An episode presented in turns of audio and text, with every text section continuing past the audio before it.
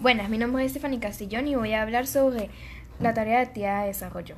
¿Cuándo se dio inicio a la campaña admirable? El 14 de mayo de 1813. Segunda pregunta. ¿Quiénes lidiaron los dos frentes de batalla durante la campaña admirable bajo la orden del Libertador? Respuesta. Al mando, al mando del frente estaba el coronel Antonio Girardot y el coronel José Félix Riva. Tercera pregunta. ¿Cuál era el principal objetivo que tenía el convenio de Cartagena redactado en Antonio Nicolás Briceño. Respuesta. El proyecto para la independencia de Venezuela hecho por el caudillo Nicolás Briceño en acuerdo de otros jefes patriotas en enero de 1813 para poder para poner en práctica una guerra exterminio contra los españoles. Este plan queda enmarcado entre el periodo de la independencia de Venezuela. Pregunta número 4. ¿Dónde fue presente el decreto de guerra a muerte? Las más grandes decisiones o las más importantes que se ha dado de tomar durante la situación de guerra pueden, pueden resumirse en tres, las cuales son escoger el objetivo del ataque puesto que invadiera necesariamente la pérdida de vida humana y materiales. 2.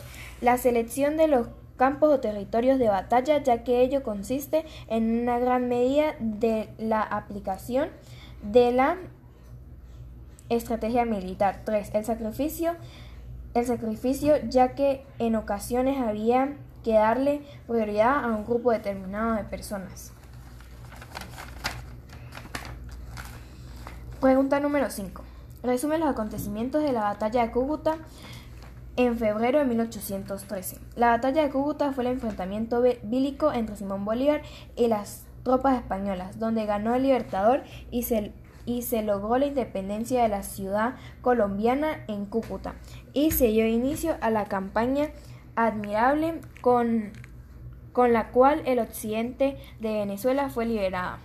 La, la, batalla comenzó a las 9 de la mañana el 28 de febrero de 1813 y terminó al mediodía.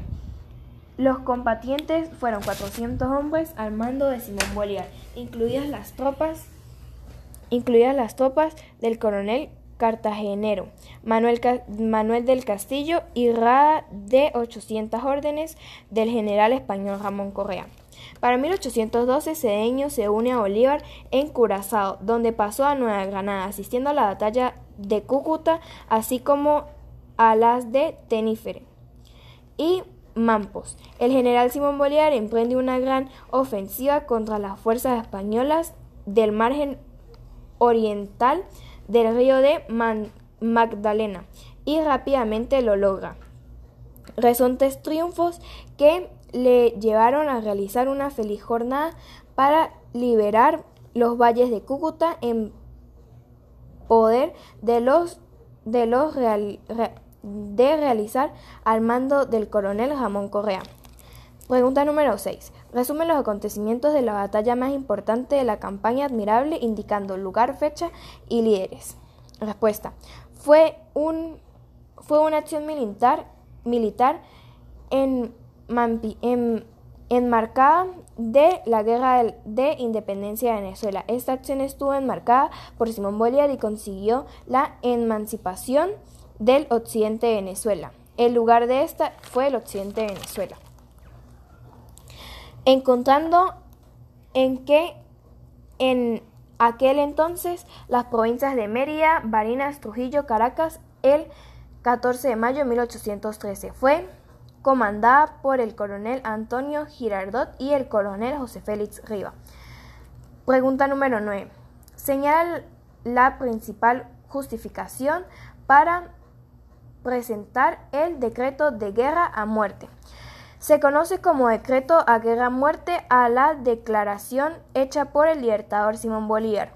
El 15 de junio de 1813 fue promulgado el en Trujillo por la razón del, del justifica de crímenes cometidos por, el, por Domingo Monteverde, entre comillas, capitán español, durante la caída de la Primera República. Pregunta número 10. Indica por, qué partes de San Cristóbal pasó la campaña admirable. Esta fuerza marchó por la vía de San Cristóbal, la grita Mérida de Trujillo, culminando la entrada triunfal a Caracas el 6 de agosto. Gracias por su atención.